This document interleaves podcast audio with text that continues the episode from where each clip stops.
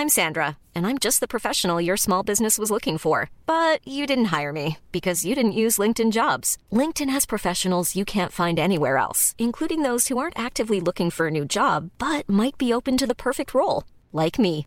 In a given month, over 70% of LinkedIn users don't visit other leading job sites. So if you're not looking on LinkedIn, you'll miss out on great candidates like Sandra. Start hiring professionals like a professional. Post your free job on linkedin.com/people today.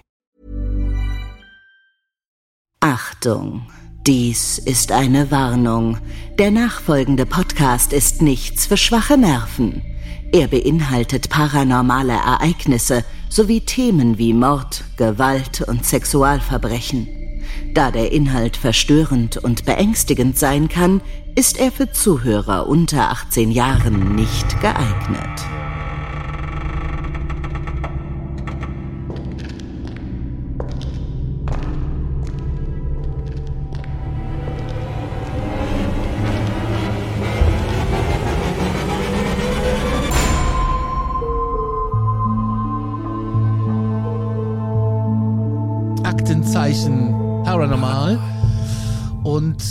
Wir sind im Jubiläum, möchte ich behaupten.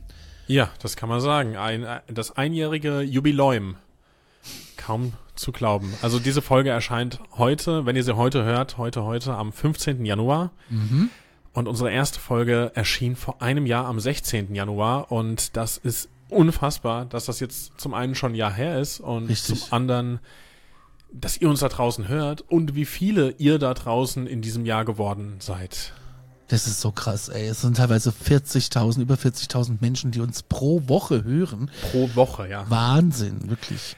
Das Tendenz ist echt steigend. Tendenz Ja. steigend, ja. ich habe immer noch so das Gefühl, wenn wir das hier so machen und jeder sitzt so in seinem Kämmerchen, irgendwie für mich fühlt sich das so an, als, als würde ich das so ein bisschen für mich, so wie ich manchmal Songs zu Hause für die Schublade quasi aufnehme, die dann auch niemand hört. Aber nein, ihr seid wirklich da, ihr zeigt das mit den äh, Hörererlebnissen, die ihr uns zuhauf schickt oder mit euren Kommentaren überall. Wir haben jetzt gerade vor kurzem erst tatsächlich die 12.000er Marke auf ähm, alleine nur Spotify geknackt und das zählt jetzt alle anderen Apple-Menschen und dieser und was es nicht noch alles gibt, zählt die gar nicht mit rein. Also ihr seid da und ihr werdet mehr und das ist ganz, ganz, ganz toll. Also ich bin da gerade so ein bisschen sentimental. Ja, es ist total krass. Und wir sind angefangen letztes Jahr mit äh, einer Folge, die gleich richtig äh, thematisch reingehauen hat. Ja. Und zwar äh, ging es um den Poltergeist-Fall von Tina Resch. Mhm. Und ähm, da hat mir im privaten Umfeld jemand gesagt, ja, man muss ja nicht gleich so hart einsteigen. Gut, wir wollten, dass die Leute wissen, wo sie dran sind. Ja. Aber wir haben uns überlegt, ähm, dann gab es jetzt den Tina Resch Poltergeistfall, wir haben über Poltergeister an sich schon mal gesprochen. Ja. Und äh, was wäre es denn nicht, äh, wäre es denn nicht cool, wenn wir jetzt zum Einjährigen auch nochmal sagen, wir reden nochmal über einen Poltergeistfall, Genau. der es ziemlich in sich hat tatsächlich. Und äh, deswegen würde ich, äh, haben wir äh, auch eine Triggerwarnung vor dieser Show, weil es ziemlich äh, krass werden kann. Ja, Für genau. den einen oder anderen.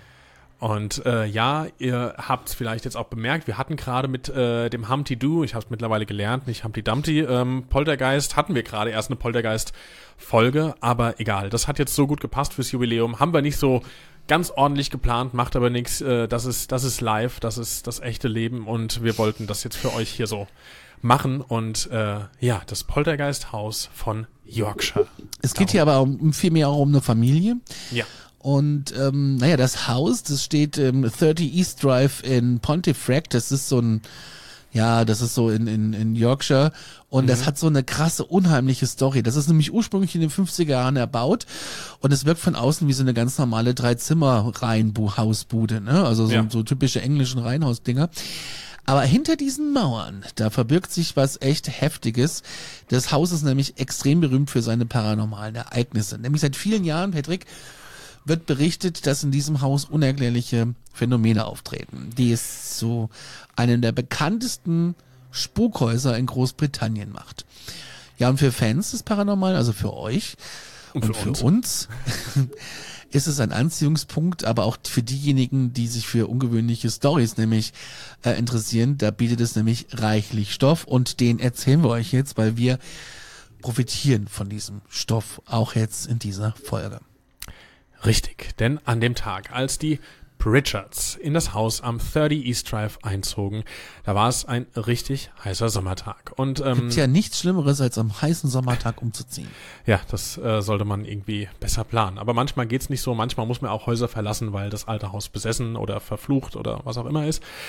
Aber die sind da an dem heißen Sommertag umgezogen. Und stell dir das mal so vor, da kommt diese Familie, Jean und Joe mit ihren Kids Philip, der war 15, und Diane, die ist 12, in ihr neues Zuhause. Und alles ist erstmal jetzt normal. Denkst du, ja, Umzugskisten, übliches Chaos, äh, was auch schon reicht, wie ich finde. Aber dann passieren direkt seltsame Dinge. Und zwar, während die da noch am Auspacken sind, da bemerken die äh, diesen merkwürdigen Staub in der Luft. Und äh, nicht so, wie du es jetzt erwarten würdest, irgendwie von der Decke fallend oder ähm, sonst irgendwie mittendrin. Ähm, aber da ist noch mehr. Dann kommen kalte Luftzüge mitten im Sommer. Und das stelle ich mir unfassbar seltsam vor. Wir wissen ja auch, kalte Stellen an ähm, Punkten, wo man sie jetzt nicht erwartet oder wo sie nicht hingehören, sind ja häufig Zeichen für eben genau so etwas, für eine Präsenz. Und so war es auch hier. Und ähm, dann ziehst du halt eben dein neues Zuhause ein und plötzlich fühlt sich alles anders als normal an. Creepy. Total. Also, ich stell dir mal vor, du hast das neue Haus und irgendwas ist komisch und du hast schon direkt keinen Bock mehr, aber du bist jetzt da. Ja, da ist halt so, ähm, nicht mit auspacken Nee. und so, ne, und entspannt. Also ich glaube, wenn da so alles anderes als normal ist und es so creepy sich anfühlt, dann würde ich sagen, ähm, gar nicht mehr auspacken, alles ab ins Auto, ins Hotel, also das wäre so mein Gedanke. Aber am Tag ihres Umzugs in das Haus bemerkte die Familie ähm, Pritchard etwas äh, Seltsames auch in der Küche. Es überall bildeten sich nämlich so Wasserpfützen und die haben die halt versucht so wegzuputzen, aber es war wie verhext. Sobald du so eine Pfütze da weggeputzt hast, ne, Ja. erschien gleich die nächste. Und das ist sowas Unerklärliches, auch so eine beunruhigende Situation. Also ich meine, du erst denkst du ja immer an Wasserschaden oder so, ne? Bestenfalls. Was wolltest Also, du denn denken, wenn, wenn du eine, Ähm, ich sag mal so, wenn ich das jetzt zuallererst mal sehen würde, irgendwie eine Pfütze da, ja, würde ich nicht an was Übernatürliches denken, würde aber Ich halt nicht. denken, gerade beim Einzug würde ich halt denken, das kann doch jetzt nicht euer Ernst sein. So, wir ziehen Ja. hier gerade ein. und schon ist die Scheiße Genau. kaputt. Genau, eben genau Ja. das. Und, und der Typ, der uns das verkauft hat, der hat's uns nicht gesagt. Ja. Weißt du, irgendwie sowas. Und du rufst dann gleich da an, schreist da rum, Hausverwaltung, Makler, wen auch immer. Ja. Und äh, machst die erstmal rund, so dass der, äh, ja, und dann ist da nix. Ja. Und dann machst du die aber, ja, dann, dann war das schon doof und dann machst du sie aber, wie du eben gesagt hast, weg, die Pfützen. Und dann merkst du, da kommen irgendwo anders Pfützen her, da ist jetzt irgendwie vielleicht gar keine Wasserleitung, da ist jetzt auch irgendwie sonst nichts in der Nähe, es ist alles frisch hier, da steht nichts rum, was umgefallen sein könnte, aber da ist wieder eine Pfütze. Blicken wir mal auf die Chronologie der Dinge, die da so abgingen. Ne? Eines Tages, nachdem die Family da eingezogen war, kam auf einmal so ein grüner Schaum aus den Wasserhähnen und aus den Toiletten. Und jetzt kommt's. Das passierte selbst dann, wenn das Wasser komplett abgestellt war. Kannst du dir das vorstellen? Ich mir überhaupt gar nicht. Ich habe Nee. auch ein bisschen recherchiert nach dem grünen Schaum. Ähm, äh, geruchslos. Wenigstens das. Hätte ja auch stinken können, ja. Ja, aber stell mal vor, du gehst so nichts abends ins Bad, ja, oder in die Küche oder setzt dich aufs Klo und äh, du sitzt gemütlich auf dem Klo, guckst TikTok und äh, auf einmal kommt von unten Schaum. Das ist ja schöne neue Frisur. Naja, egal. Gehen wir nicht näher drauf ein. Kurz nachdem die halt eingezogen waren, dann fing halt auch die Lichter im Haus an, unkontrolliert zu flackern und ja, ohne ersichtlichen Grund halt natürlich, gingen die natürlich an und aus, aber ohne dass einer am Lichtschalter rumgespielt hat. Das ist auch wieder creepy. Und jetzt kann ich auch mal erzählen, bei uns im Flur blinkte neulich auch einfach mal das Licht. Äh, also normale Deckenlampe oder was? Hm, Deckenlampe, blink, blink, blink, blink, blink, blink. Und ähm, die hat nur die Verbindung zum WLAN verloren. Dann blinkt die. Ah, danke. Okay. Aber dann wird die von warm-weiß, wird die so auf ekel-kalt-weiß und Mhm. dann blinkt die halt und das ist echt, das, das mögen wir nicht. Nee, das mögen wir nicht. Aber äh, du hast wenigstens eine Erklärung. Im Gegensatz zu dieser Familie, nehme ich mal an. Richtig. Ja, weil diese Familie, die erlebte dann auch, wie die Schränke im Haus äh, ja quasi richtig heftig zu wackeln äh, begonnen haben. Und es war, als hätten die Schränke irgendwie ihr eigenes Leben. Und die Bewegungen, die waren tatsächlich so intensiv, dass das schien, als, als wären sie lebendig. Äh, klingt komisch, aber das war damals deren Gedankengang. Und die hatten Angst, die waren besorgt und äh, hatten direkt kurz nach dem Einzug diese unerklärlichen Erlebnisse oder Ereignisse in ihrem neuen Zuhause. Ist auch schön, ne? So ein neues Zuhause und ja. Hast ja genug zu tun nach so einem Umzug und dann auch noch das. Aber wir gucken noch mal weiter. Und zwar, da ereignete Dann sich auch ein noch das. ja eben. Erst finde ich meine Pfannen nicht und meine Würzmittel und Mhm. jetzt auch noch das. Eben. Ein super Satz, gefällt mir. Ja. Ja, aber in dem Haus, da ereignete sich ein weiteres mysteriöses Phänomen und bei dem wurden Familienfotos brutal zerschnitten.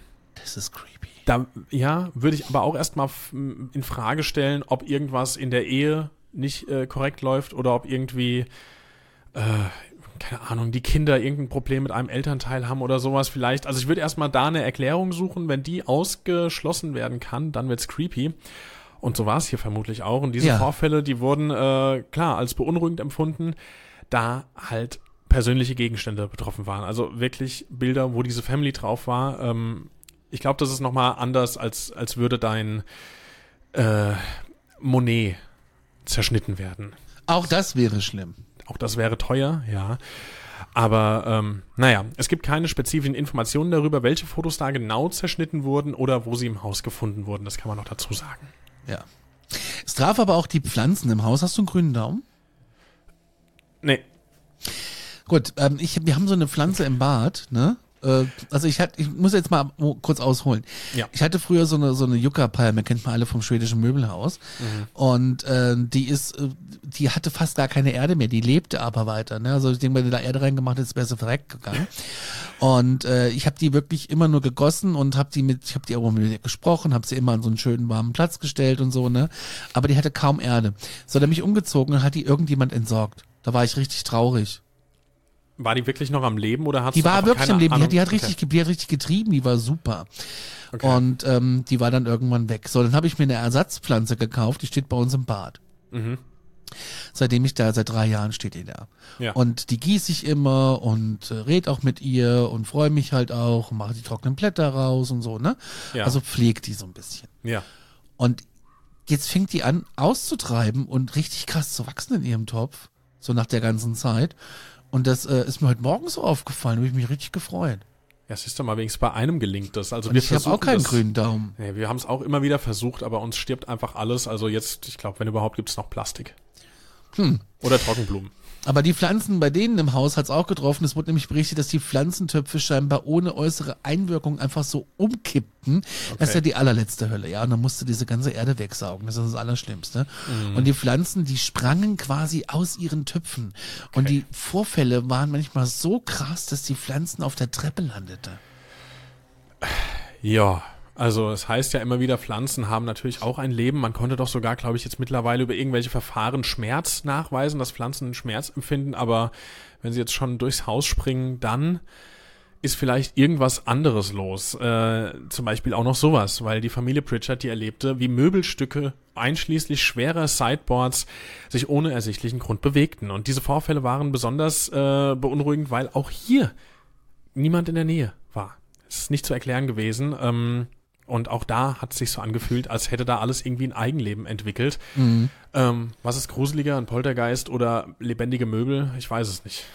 Also wenn deine Kommode nachts mit dir spricht und du ihr sagen musst, jetzt halt mal die Schnauze, ich möchte schlafen, dann weiß ich nicht, äh, dann lieber den Poltergeist. Aber da macht irgendwie die, ähm, ähm, die Redewendung jetzt halt mal den Rand viel mehr Sinn, weil eine Kommode hat eher einen Rand als ein Mensch. Egal, weiter im Text. Ja, angesichts der Vielzahl der unerklärlichen Ereignisse entschied sich halt die Familie, und das ist sowas, was ich überhaupt nicht kapiere, den vermeintlichen Geist einfach mal Fred zu nennen. Und der Name, der äh, wurde als eine Art Versuch genutzt, die Erfahrung greifbarer und vielleicht weniger beängstigend zu machen. Ich weiß auch nicht, ob das wirklich hilft, aber es war so eine Art, sich mit dem Unbekannten auseinanderzusetzen und ihm halt so eine Identität zu geben. Und Ja. Fred oder Fred wurde zu einem festen Bestandteil dieser Geschichte des Hauses. Und jetzt so meine Frage, wenn du jetzt einen Poltergeist zu Hause hättest, ne, der dir so nervt und dir so auf die Zacke geht, ne, Würdest du dem Namen geben, um damit besser klarzukommen? Ich kann mir das schon vorstellen, dass das irgend so eine psychologische Herangehensweise ist, um dem Ganzen so ein bisschen die Angst zu nehmen, um das so ein bisschen zu benennen. Also ich kann das nachvollziehen, ob es hilft, weiß ich nicht. Und wenn ich es machen würde, dann auf jeden Fall irgendeinen Namen von jemandem, äh, den ich nicht mag oder so. Aber ich glaube, das würde negative Vibes haben. Also dann, dann lieber irgendwie was Nettes. Mhm. Als- Hamdi du zum Beispiel. als irgendeine Hamdidura ja der Ort oder das, Ja, ne? äh, aber aber äh, dann lieber was Nettes als irgendwie jemanden, den ich nicht mag. Ja, ich glaube, dann ziehst du dir nochmal eine, eine Identität in die Bude, die Ja, ist ja ist schwierig. Aber, aber ich kann trotzdem diesen Ansatz nachvollziehen und glaube, es könnte klappen. Klar, mit einem mit einem äh, lieben Namen dann natürlich besser. Stimmt. richtig. Es gab dann auch Versuche, auf jeden Fall äh, das Haus zu befreien vom Poltergeist durch Exorzismen, aber das sind ähm, ja nur Versuche, die hm, nicht nur so, ja, die, die haben halt den Fred mehr verspottet. Ja, er hat die verspottet. Also die haben nicht nur nicht funktioniert, sondern er fand die Ja. auch wohl amüsant. Ja, sehr unterhaltsam. Ja. Und die Exorzismen, die führten halt nicht zur gewünschten Erleichterung, aber da gucken wir später nochmal drauf auf den Exorzismus. Mhm. Das ist nämlich auch wieder wirklich richtig, richtig krass. Ein Phänomen, was ich dir noch sagen möchte, ist, Die äh, Flüssigkeit. das ist die. Flüssigkeit. Ja. die sickerte einfach dann nicht nur auf dem Boden, sondern die sickerte auch aus den Wänden. Und insbesondere bei der Verwendung von Weihwasser während der Exorzismusversuche. Und das Phänomen fügte dem Haus dann nochmal eine ganz andere Ebene hinzu. Also, dass da wirklich was ist, wo man sagen konnte, ey, das ist nicht normal. Nee. Mal wieder beim Weihwasser. Ich habe übrigens gelernt in den Kommentaren, vielen Dank dafür, zur Mhm. letzten Poltergeist-Folge, dass man Weihwasser nicht unbedingt bei Amazon kaufen soll, sondern es gibt es in der katholischen Kirche umsonst. Ja, siehst du mal. Ich meine, es ist ja wohl irgendwie klar, dass Amazon auch damit Geld machen möchte, aber hier, wir haben es jetzt gelernt. Geht einfach in die Kirche und holt's euch für Umme, wenn ihr es braucht. Hoffentlich braucht ihr es nicht. Nee. Nee, genau. Und im Laufe der Zeit, ähm, da schien sich Fred, wie wir ihn jetzt auch für diese Story nennen werden, zunehmend auf Diane, die jüngste Tochter, wir erinnern uns, die war zwölf, ähm, zu konzentrieren. Und Diane, die erlebte einige der intensivsten und beängstigsten Ereignisse, die im Haus äh, eben vorgefallen sind und von denen berichtet wurde. Das reichte von physischen Attacken bis hin zu unerklärlichen Vorfällen, die direkt mit ihr in Verbindung standen. Und diese Fokussierung auf Diane, die äh, war für die ganze Familie dann nochmal besonders schwierig, weil auch klar, wenn die anderen nicht so sehr betroffen sind wie eine Person, aber wenn es sich da auch noch um die jüngste, um die jüngste Tochter handelt, ich glaube, ähm, ja, angenehm ist das trotzdem. Ich glaube nicht, dass der Papa sich da in den Sessel gesetzt hat und gesagt hat, ah ja gut, mich betrifft's ja nicht. Aber ist das nicht der Punkt dann spätestens da, wo du sagst, ich ziehe aus? Ja, sind wir mal wieder an dem altbekannten Punkt und jetzt haben wir hier nur noch den verstärkenden Faktor, die sind ja gerade erst eingezogen. Zieht man dann aus? Ich weiß es nicht. Ja, wo willst du vor allem hin? Ja. aber, aber hilft dir hier äh, ein bisschen Sonnensalz und Weihwasser oder das Streichholz und ein Versicherungsfall? Dann musst du aber dir echt Mühe geben, dass das nicht aufliegt. Ja, nee, das fliegt auf Don't- jeden Fall auf. Don't try this at home.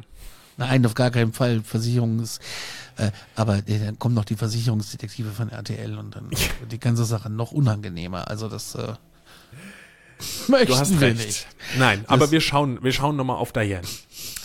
Die jüngste Tochter, wie schon erwähnt. Ähm, als sie zum Ziel wurde, dann äh, ging es halt heiß her. Die Angriffe, die waren intensiv und halt eben wirklich nicht nur auf der psychischen Ebene, ich meine, die war dann auch geschädigt, aber halt auch physisch. Also sie hatte dann deutliche Fingerabdrücke, die am Hals von ihr zurückgeblieben sind. Und, Alter, das ähm, musst du dir mal vorstellen.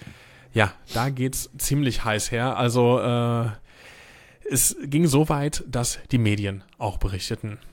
Erzähl uns mehr davon. Ja, also die wussten auch Bescheid. Da tauchte nämlich Fred unter dem Namen Mr. Nobody auf, eine Bezeichnung, die die Unmöglichkeit unterstrich und die Quelle der seltsamen Vorkommnisse halt zu identifizieren. Und diese Berichte entwickelten ein weitreichendes Interesse und ließen das Haus zu einem Ort des, ja, Schreckens, Mysterium und der natürlich Faszination werden. Ich wollte gerade kurz ja sagen, klar. Ich glaube, du hast so ein, so ein, dein, dein Mikrofonhalter, irgendwie, ich glaube, der klopft heute, weil wir haben ja schon öfter mal Kommentare gehabt, wo ihr Hintergrundgeräusche erwähnt. Also wenn ihr heute was hört, das ist, glaube ich, Connys Mikro, was so ein bisschen plopp, plopp, plopp macht. Da. Ja. Genau. Ja, das bin ich. Ich glaube, ich muss da mal ein bisschen WD-40 dran machen an diesem, Richtig. Und das Ding hier, naja, auf jeden Fall sind wir jetzt schon mal in den Medien angekommen. Ja. Und äh, was auch ziemlich krass war, die Tochter, die Diane, also wir erinnern uns, sie ist zwölf Jahre alt, ne? Die ist gewaltsam die Treppe hochge hochgezogen und geschlagen worden. Und das ist natürlich dann schon, wenn es um Gewalt geht und Bedrohung, Ja. dann äh, würde ich schon sagen, ey, Leute, wir Ja. müssen hier äh, mehr als Weihwasser sprühen, wir Ja. müssen unsere Koffer packen. Und wenn du erstmal ins Hotel gehst und dann erstmal sondierst, ja, und sagst, okay, ähm, was machen wir denn jetzt? Ja, klar. Wenn es jetzt so krasse Züge annimmt, dann äh, ziehst du auch einen Umzug in Erwägung, auch wenn du gerade erst eingezogen bist. Muss. Richtig. Ja, aber nicht nur die Pritchards waren betroffen, tatsächlich, sondern auch die Nachbarn, die erlebten da ähnlich ungewöhnliche und beunruhigende Phänomene in ihren eigenen vier Wänden. Und zwar in den 1970er Jahren, da wurde rund um das Haus, da wurden schattenhafte Gestalten von den Nachbarn der Familie Pritchard berichtet. Die haben da was gesehen. Und diese Erscheinungen, die beschränken sich eben nicht nur auf das Haus der Pritchards, sondern die erstreckten sich offenbar auch auf die umliegende Nachbarschaft. Und die Anwohner erzählten von unerklärlichen Schatten und Gestalten, die besonders in der Dunkelheit auftauchten und für Besorgnis in der ganzen Nachbarschaft sorgten. Das ist natürlich auch mega creepy. Ein Nachbar und heutiger Schlüsselhalter des Hauses, der hat einen Schlüssel für die Bude. Der Carroll, der berichtete von verschiedenen paranormalen Vorkommnissen, die sich in seinem eigenen Haus ereigneten. Und jetzt kommt's. Es gehören dazu Geräusche wie Schläge. Mhm. Man, man hört sie halt aus dem Haus Nummer 30. Daher kommen sie. Leuchtende blaue Energiebälle im Korridor und die Bettdecke auf dem Bett des Sohnes, die sich scheinbar in die Form eines Mannes formte. Oh, das erinnert mich gerade an unser äh, zweites Reaction-Video, wo diese Familie zu sehen ist, wo die Mutter auf einmal diese Decke Richtung Sofa wirft und die bleibt in der Luft, aber quasi über einer Gestalt hängen. Du erinnerst dich vielleicht. Äh, falls ihr das noch nicht Ja. gesehen habt, es ist Erstmal auf Patreon zu sehen und Genau. dann später für alle. richtig. Den Link zu Patreon findet ihr unten in den Show Notes. Jawohl, ja. Ja, und die haben halt noch berichtet von der Erscheinung einer schwarzen, sehr hohen Gestalt, die einfach, und das ist mega creepy, durch die Wand in ihr Haus kam. Bist du halt nicht mal hinter einer verschlossenen Tür und hinter einer Wand sicher. Also Ja. das ist einfach schlimm. Also ich frage jetzt nochmal, wann packt man denn die Sachen oder das Streichholz aus? Vorgestern. Ja, das Bett in Dianes Zimmer, das wurde zum Beispiel auch komplett zerstört. Zu einem unbekannten Zeitpunkt, man weiß nicht, wann genau das war, fanden die Familienmitglieder, also oben in Dianes Zimmer, äh, das Zimmer in einem Zustand vor, als wäre da ein Tornado durchgefickt. Das Bett, in dem Diana normalerweise schlief, das war in Stücke gerissen. Und unglaublich starke Kräfte müssen da halt gewirkt haben, ja. Richtig. Und diese Zerstörung, die war nicht nur wegen des materiellen Schadens halt natürlich beängstigend und äh, einfach Mist, sondern auch wegen der symbolischen Bedeutung, ähm, weil ein Bett, wissen wir alle, für die meisten zumindest, die, die gut schlafen können, ist das ein äh, Rückzugsort, ähm, ein Ort der Sicherheit und des Komforts. Und ähm, dass das jetzt halt eben auf so gewaltsame Art und Weise zerstört wurde, das macht kein gutes Gefühl. Und Nee, das macht ein ziemlich beschissenes Gefühl. Genau, und äh, die hatten wirklich das Gefühl, dass dadurch bei ihrem Fred, bei ihrem lieben Poltergeist, äh, eine neue Aggressionsstufe erreicht wurde.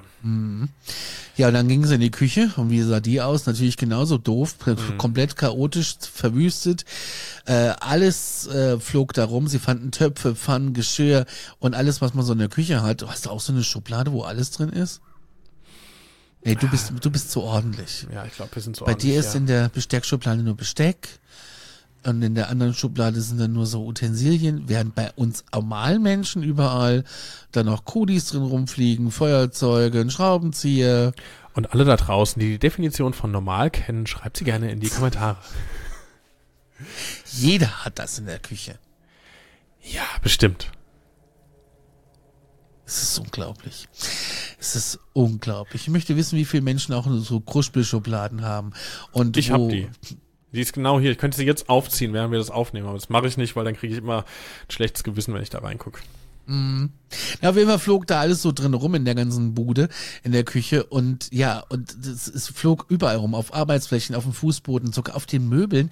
Und das sah halt aus, und das ist das Spannende, als wenn ein Kampf stattgefunden hätte. Am Ende sind es noch zwei Poltergeister, die sich nicht verstehen. Das wäre doch. Das ist interessant.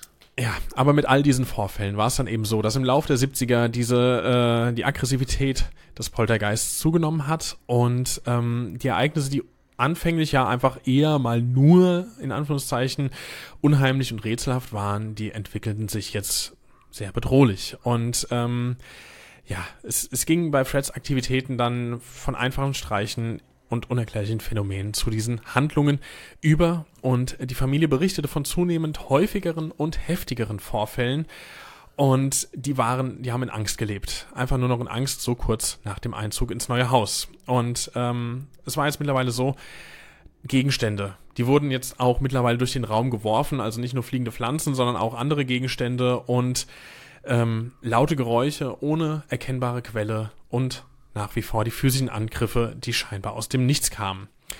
Und ähm, auch hier war es so. Die Aggression und die Gewalt, das war nicht nur auf die Familie beschränkt, nein, auch die lieben Nachbarn, die haben da Erlebnisse gehabt und davon berichtet, von den Vorfällen in ihren eigenen Häusern.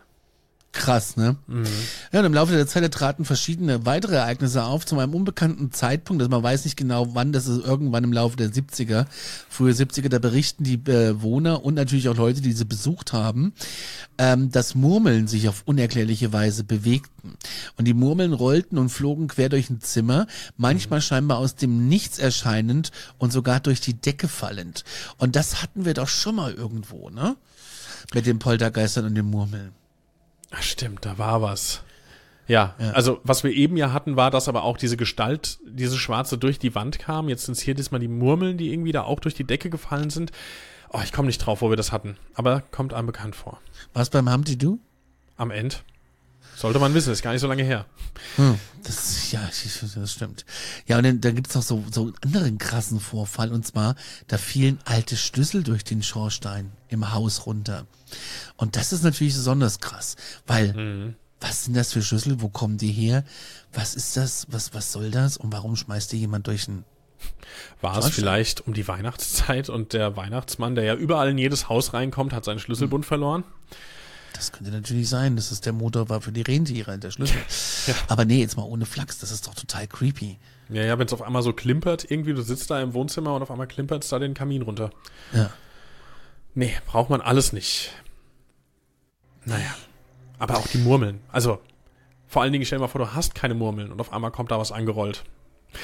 Ich hätte keine Murmeln. Ich auch nicht. Freddy, der Poltergeist, ne, der mhm. schien aber auch besonders heftig zu reagieren, wenn er beleidigt oder nicht respektiert wurde. Und das sind so Reaktionen. Mhm. Das äh, war halt so, dass er voll unvorse unvor schwieriges Wort, unvorhersehbar und in Gewalt zeigte sich das.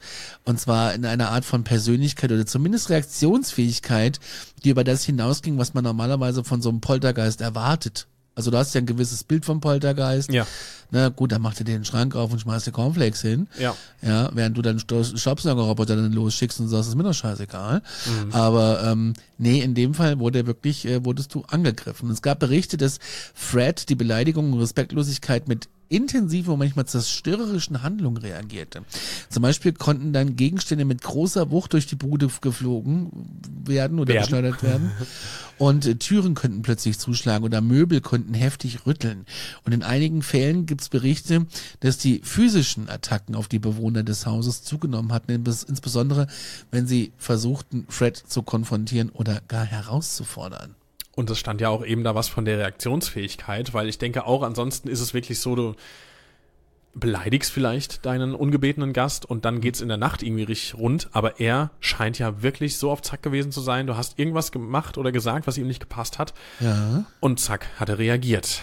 Das, ähm, ja, ist tatsächlich ungewöhnlich. Er ist ein schwieriger Mitbewohner, aber man muss so sagen. Ja, ja, das, das ist, also diese WG haben sie sich nicht ausgesucht.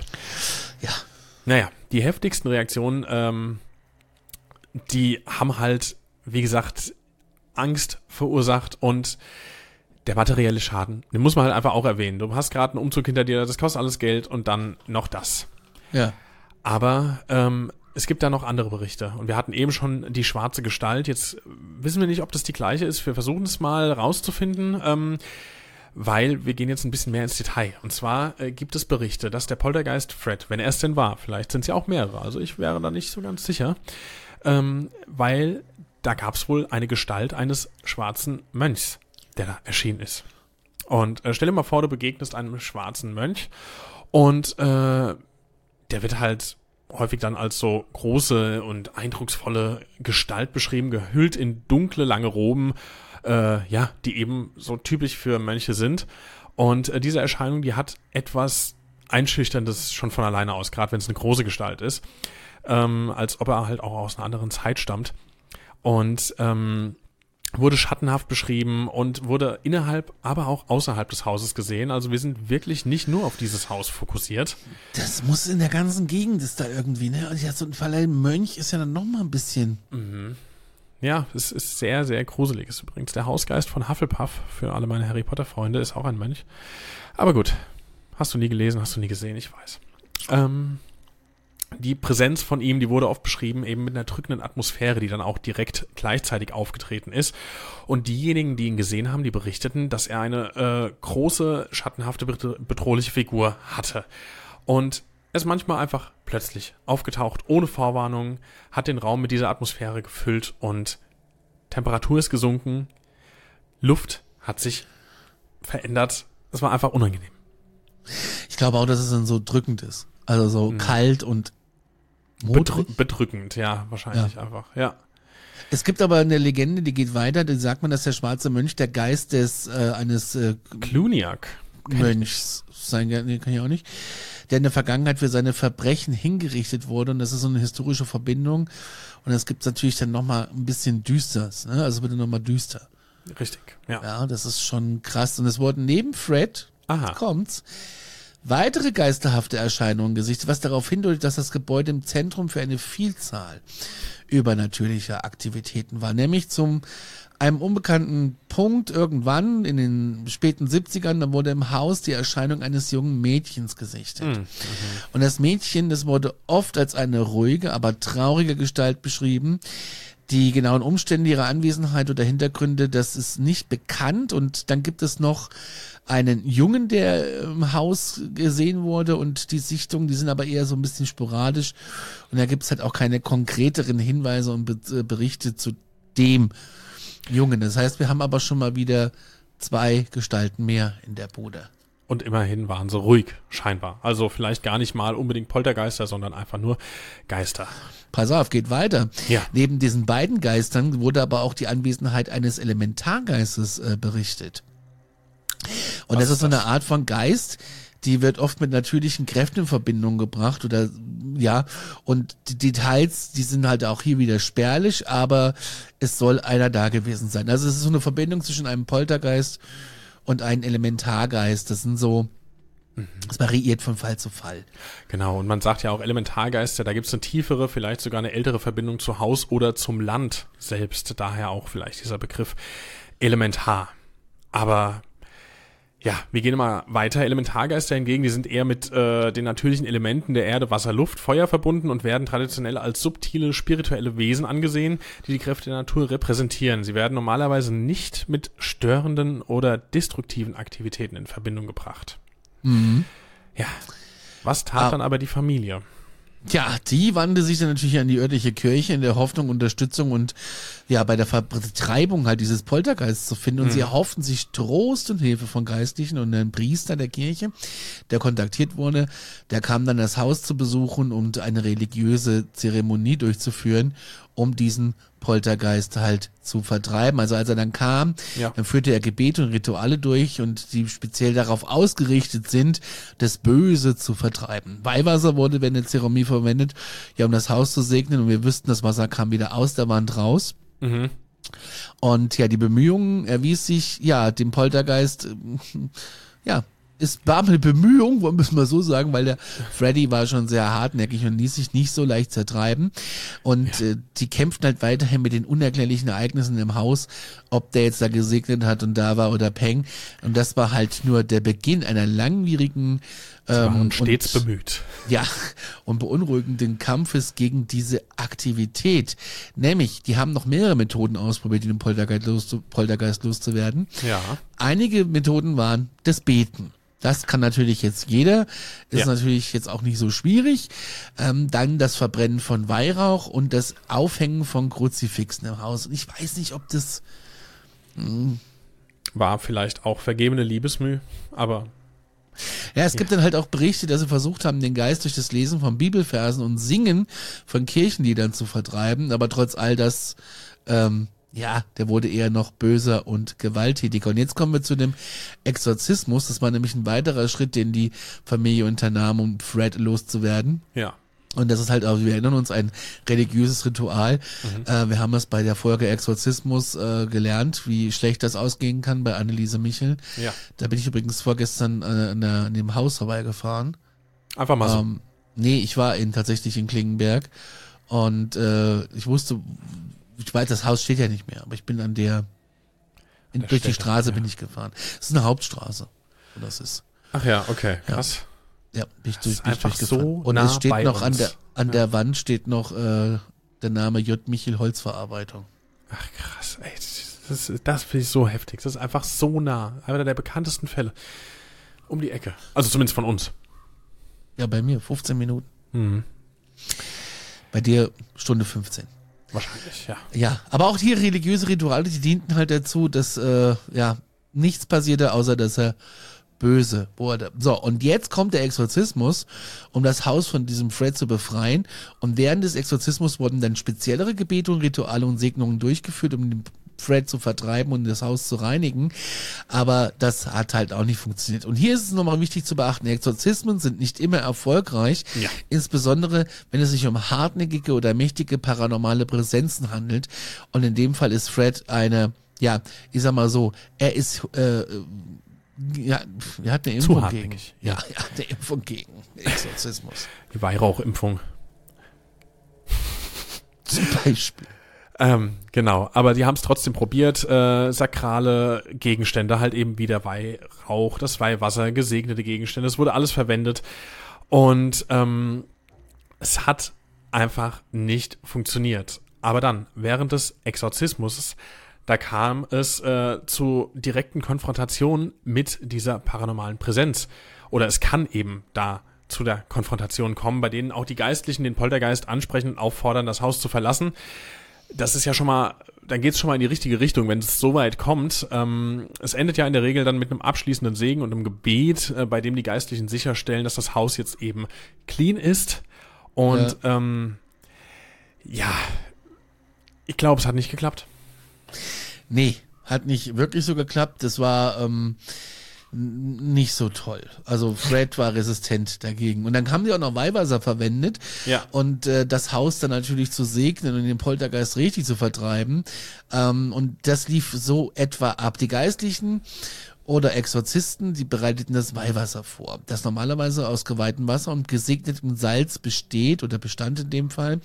Und das Weihwasser wurde als heilige Flüssigkeit angesehen und sollte dazu dienen, das Haus halt richtig zu reinigen, ne, von all seinen bösen Energien, dunklen Mächten und was es da so alle gibt. Ja. Da gibt's ja allerhand. Und die Geistlichen begannen dann diesen Ritual, indem sie diese Bege äh, Ge- Gebete sprachen und dieses Weihwasser segnen und dann göttliche Hilfe äh, holten und äh, dann diese ja Vertreibung zu starten. Genau, aber wir machen es kurz, hat alles nichts geholfen. Und die Hat- Familie, Alles nichts geholfen. Die haben aber mit der Spritz spezielle Spritzflasche haben sie benutzt, ja. Und äh, haben dann die Wände, Türen und Fenster und alle Räume, Ja. wie viel Wasser die da drinnen versprüht haben. Und da wunderst du dich, warum das Wasser aus den Wänden kommt. ja, ja, stimmt, vielleicht die Familie davor hat vielleicht schon, Jetzt wäre mal meine Frage, und das ist jetzt nicht witzig, das ist wirklich ernst gemeint. Jetzt angenommen, du hast jetzt diesen Poltergeist und hast Mhm. Ja. die Kirche da gehabt Ja. und ähm, die sagen dann, ja, wir machen das jetzt mal so und dann funktioniert das nicht. Jetzt hast du aber feuchte Wände und ähm, hast äh, vielleicht auch eine, eine nicht so gute Ko äh, Substanz vom Haus Mhm. und die Bude schimmelt dir dann. Ist es dann ein Haftpflichtschaden? Am Ende nicht. Am Ende musst du einen Vertrag unterschreiben bei der Kirche, dass äh, irgendwie äh, Folgeschäden ähm, einzukalkulieren sind. Wie bei Escape Games, wo du das Spiel ja irgendwie, wenn du es zu Hause spielst, zerschneiden musst und wo auf der Packung steht, äh, kann man nur einmal verwenden. Äh, vielleicht ist es ja auch so irgendwie so, dass du vorher Bescheid weißt, Dinge können kaputt gehen. Ach, das kann man nur einmal verwenden. Ja, schon. Also insbesondere du selbst. Also es geht eher darum, dass du es wahrscheinlich auch nicht mehr weitergeben kannst, weil wenn du es einmal durchgespielt hast, dann weißt du ja eh quasi alles. Ähm, aber du musst es meistens dabei so zerstören, dass auch das nicht mehr irgendwie hier an die Freunde weitergegeben werden kann. Okay, wusste ich gar nicht. Ja, ist aber ganz lustig. Nur mal so am Rande. Genau. Naja, auf jeden Fall war Fred weiterhin da und ähm, das ist Trieb sein. Unwesen. Aber was nochmal wichtig ist zu betonen, ne, wir haben ja wie gesagt die Folge über Exorzismus, hört sie euch gerne an, wenn ihr das wahrscheinlich nicht gehört habt, Triggerwarnung vorweg, die ist wirklich äh, nicht ohne. Ja. Und hier gibt's halt darum, dass man halt dachte, das funktioniert, aber so ein Exorzismus ist nicht ohne. Glücksspiel. Das half auf jeden Fall nicht. Das half nicht. Und Ja. die Familie hat sich dazu entschlossen, einen anderen Weg zu gehen. Und zwar haben sie sich jetzt an die Me Medien gewandt und an paranormale Forscher, um auf, äh, ja, um dem Ganzen auf den Grund zu gehen und um auf ihr Haus und die Ereignisse aufmerksam zu machen und Unterstützung zu erhalten. Stopp, da gibt's einen, gibt's einen kleinen äh, Verständnisfehler vielleicht drin, als ich das Ja. Geschrieben habe. Äh, die haben sich an ein Medium, also Medien sind in dem Fall jetzt ein Medium. Genau, nicht die äh, öffentlich-rechtlichen, sondern ein Medium. Ja, also an Medien, mehrere Mediums, Mediumata. Medium, MediumInnen und ParanormalforscherInnen, Genau. Forschers, Forschende. Richtig. Paranormale Forschende und Medien. Genau. Und äh, Hat jetzt jeder kapiert, oder? Jetzt haben wir es verstanden, dass nicht die Tagesschau gemeint war. Oder die Sun oder was auch immer. Und äh, einige Details zu diesem Aspekt der Geschichte haben wir auch. Und zwar die Aufmerksamkeit, die sie da erreichen wollten, die haben sie auch bekommen. Und da kamen Menschen, also Medien, wir haben es gerade beschrieben, äh, kamen vorbei. Aber tatsächlich die echten, also was heißt echten, die, die anderen Medien haben aber auch Wind davon bekommen. Zeitungen, Zeitschriften, die berichteten nämlich dann eben darüber. Und äh, da wurde dann auch die öffentliche, das öffentliche Interesse dadurch gesteigert und ähm, gab auch Sensationslust an der ganzen Sache. Natürlich, Ja. natürlich, natürlich. Fernsehberichte zum Beispiel. Wir wären ja auch nicht abgeneigt, das uns anzugucken. Jetzt Sind wir ja auch gerade quasi nicht. Genau. Genau. Ähm, es kamen Fernsehberichte, Fernsehteams, die haben das Ganze so ein bisschen mitbegleitet und äh, die unheimlichen Geschehnisse dort dokumentiert. Und diese Geri äh, Be- Berichte, die haben dazu beigetragen, dass die Geschichte dann eben halt einem recht großen Publikum zugänglich gemacht wurde. Und dann kamen die paranormalen Forscher auf den Plan. Richtig. Sie dokumentierten und machten und taten und sammelten Be Be Beweismaterial darunter, Fotos und Videoaufnahmen Jawohl. und alles, was in diesem Haus so passierte. Und das, dann kamen halt die Mediums dazu und die Forscher und die führten auch dazu, dass halt diese Bude dann wieder in weitere Fernsehsendungen kam. Und ich tippe mal, dass die sowas wie, ähm, weiß ich nicht, was freitags bei TLC, der TV-Sender, den du nicht äh, siehst, ähm, dass da so, dass solche Shows wahrscheinlich mit angekommen sind, anstatt sie sich Am was Ende, ja. Seriöses geholt haben. Auf jeden Fall, es brachte alles nix. Und ja, es wurde geforscht. Viele Forscher und Experten, die sich mit diesem Paranormalen halt auskennen, die haben sich das Haus halt genauer angeschaut. Und die kamen, weil die Pitchards da von merkwürdigen Ereignissen erzählt hat, immer mehr, also immer mehr Leute kamen da auf sie zu. Ja. Und da weißt du ja auch nicht, äh, wahrscheinlich nimmst du da jeden Notnagel und Ja. sagst, okay, machen wir. Und die haben wirklich alles Mögliche gemacht, diese Forscher. Sie haben komische Experimente gemacht, um rauszufinden, was da vor sich ging. Da haben sie dann auch so EVP-Geräte benutzt und Infrarotkameras, Elektrofeldmessgeräte, alles, was so die ganze paranormale Forschung zu bieten Herrgott. hat. Genau, EVP nochmal für die Leute, die da nicht so äh, bewandert sind, das sind diese Electronic Voice Phenomena, also elektronische Stimmphänomene, diese Ger Geräte, die anschlagen sollen, wenn die quasi Schwingungen äh, empfangen oder erfassen, die man jetzt mit dem bloßen Ohr nicht hören würde. Darum geht's da.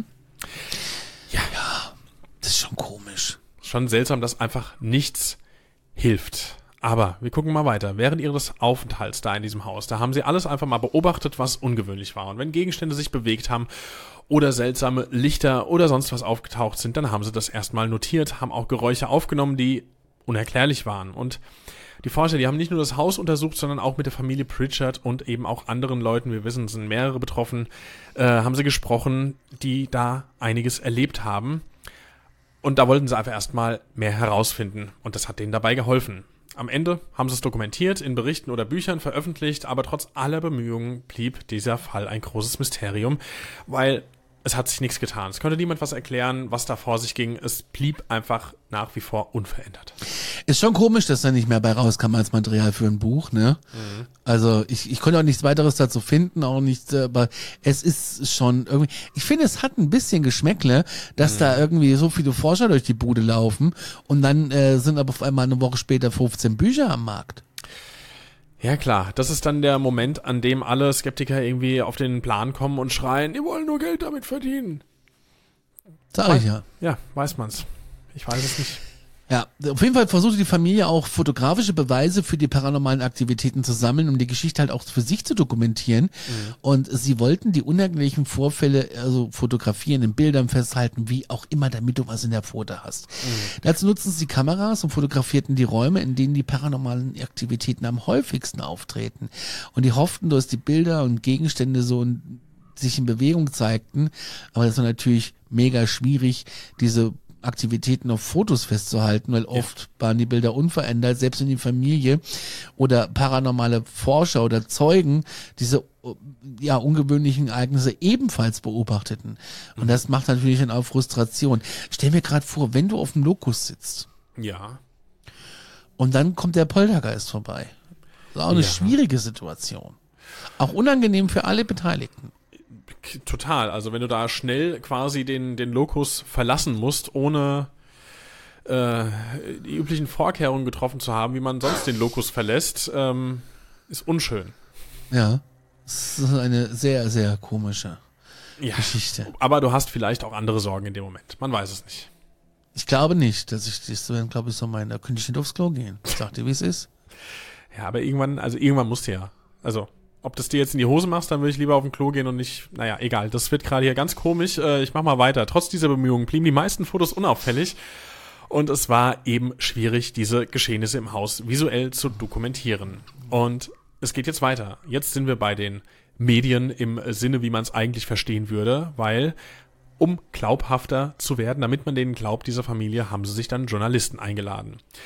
Äh, haben hier Tür und Tor für äh, alle geöffnet, um die Vorfälle der Öffentlichkeit noch weiter zugänglich zu machen. Und sie wollten halt einfach, dass die ganze Welt davon erfährt, was bei denen abgeht. Das kann ein Hilferuf sein, es kann auch ein Ruf nach Geld sein. Es ist an dieser Stelle schwierig zu beurteilen. Ähm, die kamen und gingen. Äh, es wurde eine weitere, breitere Berichterstattung vollzogen und ja, sie luden auch Zeugen ein, kamen auch vorbei, haben das Haus betreten um halt eben einfach nur da zu sein. Also Menschen wie du und ich. Genau.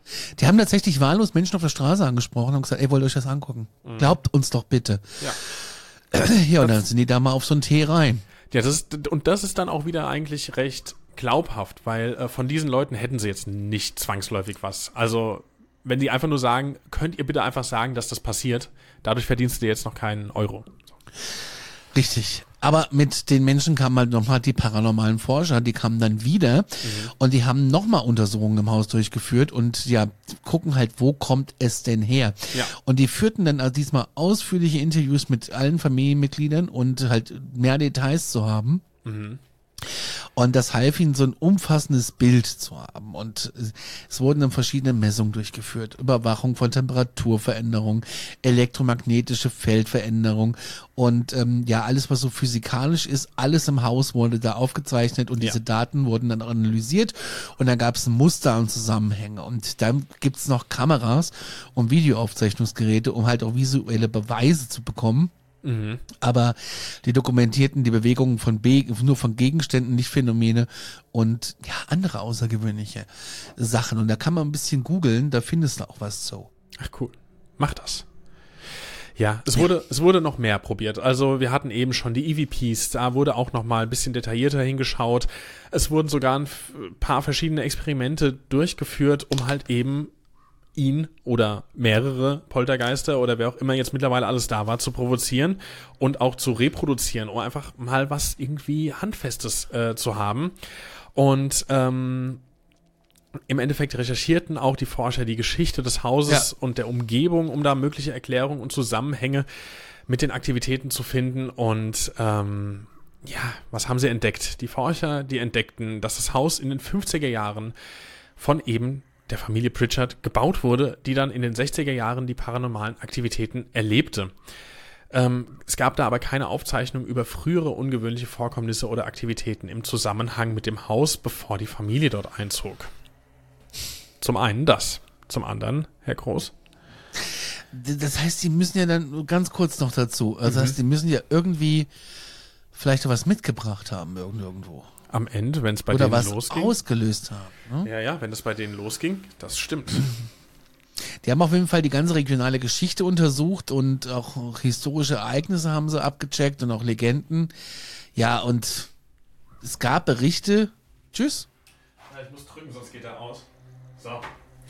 Aber das, das, das war, das auch schon ein Phänomen? Hast du es jetzt mal gesehen? Ich hab's gesehen, ja. Was war das? Ich habe keine Ahnung. Patrick ist gerade aufgestanden, weil er Podcast höre, deswegen habe ich gesagt, tschüss, ne? ähm, wir genau. gehen zurück in die regionale Geschichte. Ich das hat aber vorhin schon mal geflackert bei dir. Ja, bei mir flackert der Bildschirm. Also für alle, die es gerade wirklich Oh. nur hören, hier äh, ab und zu flackert der Bildschirm mit unserem tollen Aktenzeichen Paranormal-Logo, was hier schon so schön neben mir ist. Ich habe es versucht zu reproduzieren, wo wir hier gerade schon bei diesen Experimenten sind. Ich habe es nicht geschafft, aber wir haben es jetzt auf Kamera. Okay, weiter im Text. Jetzt habe ich meinen, meinen Text hier verloren. Achso, die haben die Geschichte untersucht und halt auch die, die anderen Ereignisse, die zu dieser Legende in Verbindung stehen könnten mit dem Haus. Ja. Und ähm, aber es gibt keine direkte Verbindung irgendwie zu Aktivitäten in dem Haus. Und dann gab es Forschende, die vorschlugen, ähm, geologische Faktoren wie Bodenzusammensetzung und Wasseradern oder sowas in der Umgebung zu checken, um zu gucken, ob das vielleicht was erklären kann. Und da gibt's aber auch nichts, was sie irgendwie gefunden haben. Dann gab's Dokumente, historische, die wurden durchsucht, Zeitungen, Archive, nach Hinweisen, irgendwas, was in der Nähe des Hauses ähm, irgendwie passiert ist. Aber es konnte nichts direkt mit dem Haus in Verbindung gebracht werden. Es gab insgesamt, äh, hat die ganze historische Forschung nicht einen Hinweis, nichts auf die Akte, also auf diese paranormalen Aktivitäten im Haus gefunden. Und da gibt's dann wieder Forscher, die arbeiten dann wieder eng mit Medien zusammen, um ihre Untersuchungsergebnisse zu teilen und die Öffentlichkeit über den Fall halt immer info äh, zu informieren. Und natürlich, desto mehr du darüber schreibst, desto mehr verbreitet sich das. Und in einigen Fällen, da holten die Forschenden die Meinung von Experten auf dem Gebiet des Paranormalen und der Parapsychologie ein, um zusätzliche Einblicke zu erhalten. Aber dabei ist es dann auch geblieben. Genau. Es ging dann irgendwann so weit. Äh, die konnten verständlicherweise irgendwann nicht mehr diese Pritchards und die haben sich dann psychologische Unterstützung gesucht, um halt einfach mit dieser Belastung umgehen zu können, ähm, die mit diesen Ereignissen einhergeht. Und äh, ein Psychologe oder Berater, der wurde da hinzugezogen, um der Familie zu helfen. Und letztendlich ging es aber nicht mehr. Also die Familie musste die schwerwiegende Entscheidung treffen, das Haus zu verlassen, anderswo ein neues Zuhause zu finden. Aber ist das in dem Fall eine schwerwiegende Entscheidung? Alter, deine Tochter hat Ab Abdrücke im Gesicht, die wird die Treppe hochgezogen, das Zimmer wird zerstört, die Bude sieht aus wie Sau, Ja. es fliegen Sachen durch die Gegend. Ey, das ist doch keine schwerwiegende Entscheidung zu sagen, ich zieh da jetzt aus. Ja, halb, halb, glaube ich. Also klar, was, wenn du das in Betracht ziehst, dann willst du da weg, das ist ja klar. Aber trotzdem ist das jetzt irgendwie dein Haus, in das du eingezogen bist, dass du offensichtlich, wie wir eben auch ge gelernt haben, was sie auch gebaut haben, also fällt mit Sicherheit nicht leicht, sagen wir es so. Genau. Und ähm, ja, es, es ging einfach nicht mehr weiter und die wollten das hinter sich lassen und dann war es so, der Umzug markierte das Ende ihrer Zeit in dem berüchtigten Haus. Das Haus blieb jedoch weiterhin ein Fokus für paranormale Aktivitäten oder für Forscher und Interessierte, die dann eben versucht haben, diese äh, Aktivitäten und das Geheimnis dahinter zu entschlüsseln.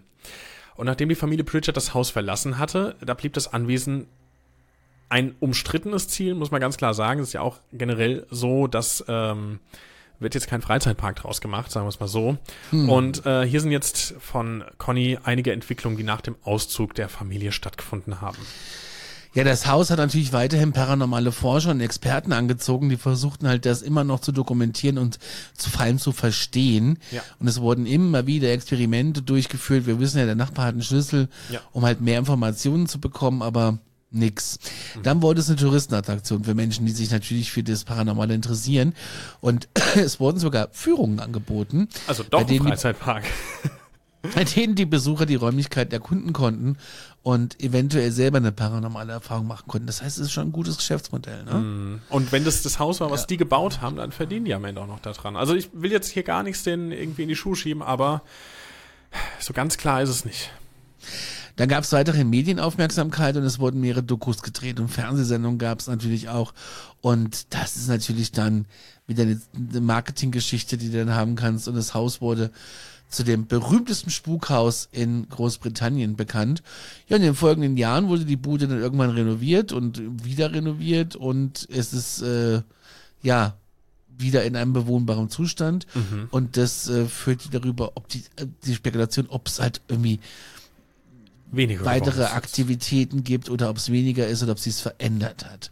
Richtig. Ja, Berichten zu folgen, mein Lieber, da hielten sich die paranormalen Aktivitäten im Haus auch nach dem Aufzug, Auszug der Familie Natürlich blieben sie dabei, aber ähm, sie wurden weniger.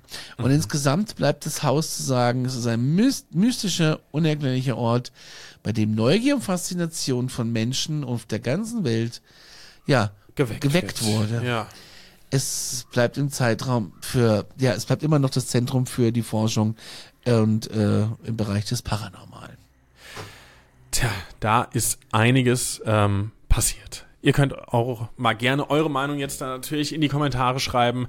Glaubt ihr, da steckte einfach nur eine Geldmaschine dahinter, die diese Familie ankurbeln wollte? Oder glaubt ihr, da steckt irgendein wahrer, unerklärlicher Kern dahinter? Ich bin unsicher, muss ich ganz ehrlich sagen. Ähm, man kann natürlich damit Geld machen. Auch die Warrens, wir wissen es alle. Äh, da gibt's einige begründete Zweifel an vielen Dingen, aber man kann es jetzt nicht zu 100% sagen. Ich, ich habe mich gerade mal so ein bisschen, mal gerade so ein bisschen in mich reingehört. Also Ich weiß auch nicht, wenn ich morgen so einen Fall hätte, Ja. ich sag dir ganz ehrlich, ich würde sofort ausziehen.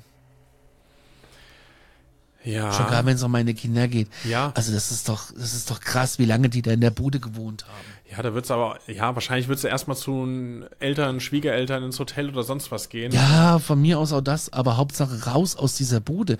In Sicherheit. Für Ja. dich, deine Familie, Ja. dein Hamster, was auch immer. Mein Hund.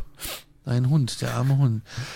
Wow, heftig. Was sind eure Themenwünsche? Schickt sie uns bitte an erlebnisse.aktenzeichenparanormal.de. Eure Erlebnisse schickt sie uns ebenfalls an diese Adresse.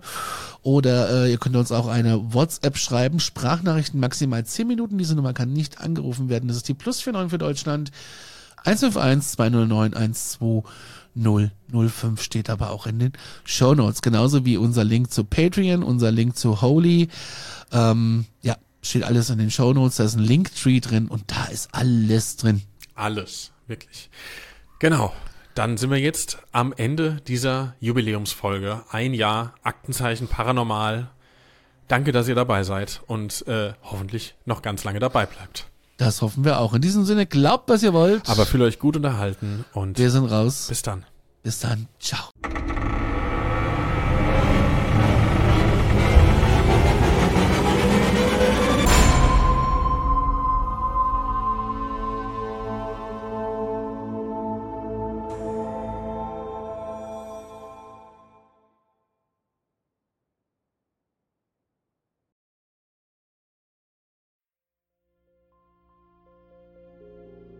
Mein letzter Fall hat mich auf einen Berg geführt, wo man den Schädel einer jungen Frau gefunden hat.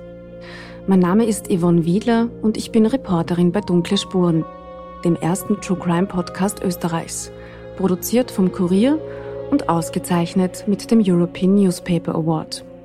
Seit 2019 rollen wir ungelöste Kriminalfälle neu auf und nehmen euch mit auf unsere Recherche.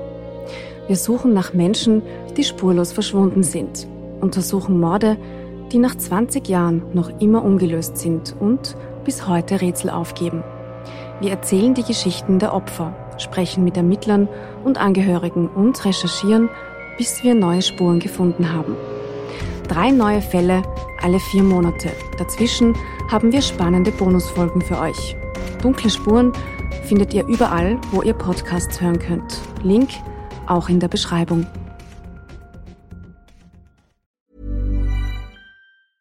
Planning for your next trip? Elevate your travel style with Quince. Quince has all the jet setting essentials you'll want for your next getaway, like European linen, premium luggage options, buttery soft Italian leather bags, and so much more. And is all priced at 50 to 80% less than similar brands. Plus, Quince only works with factories that use safe and ethical manufacturing practices. Pack your bags with high-quality essentials you'll be wearing for vacations to come with Quince. Go to quince.com/pack for free shipping and 365-day returns.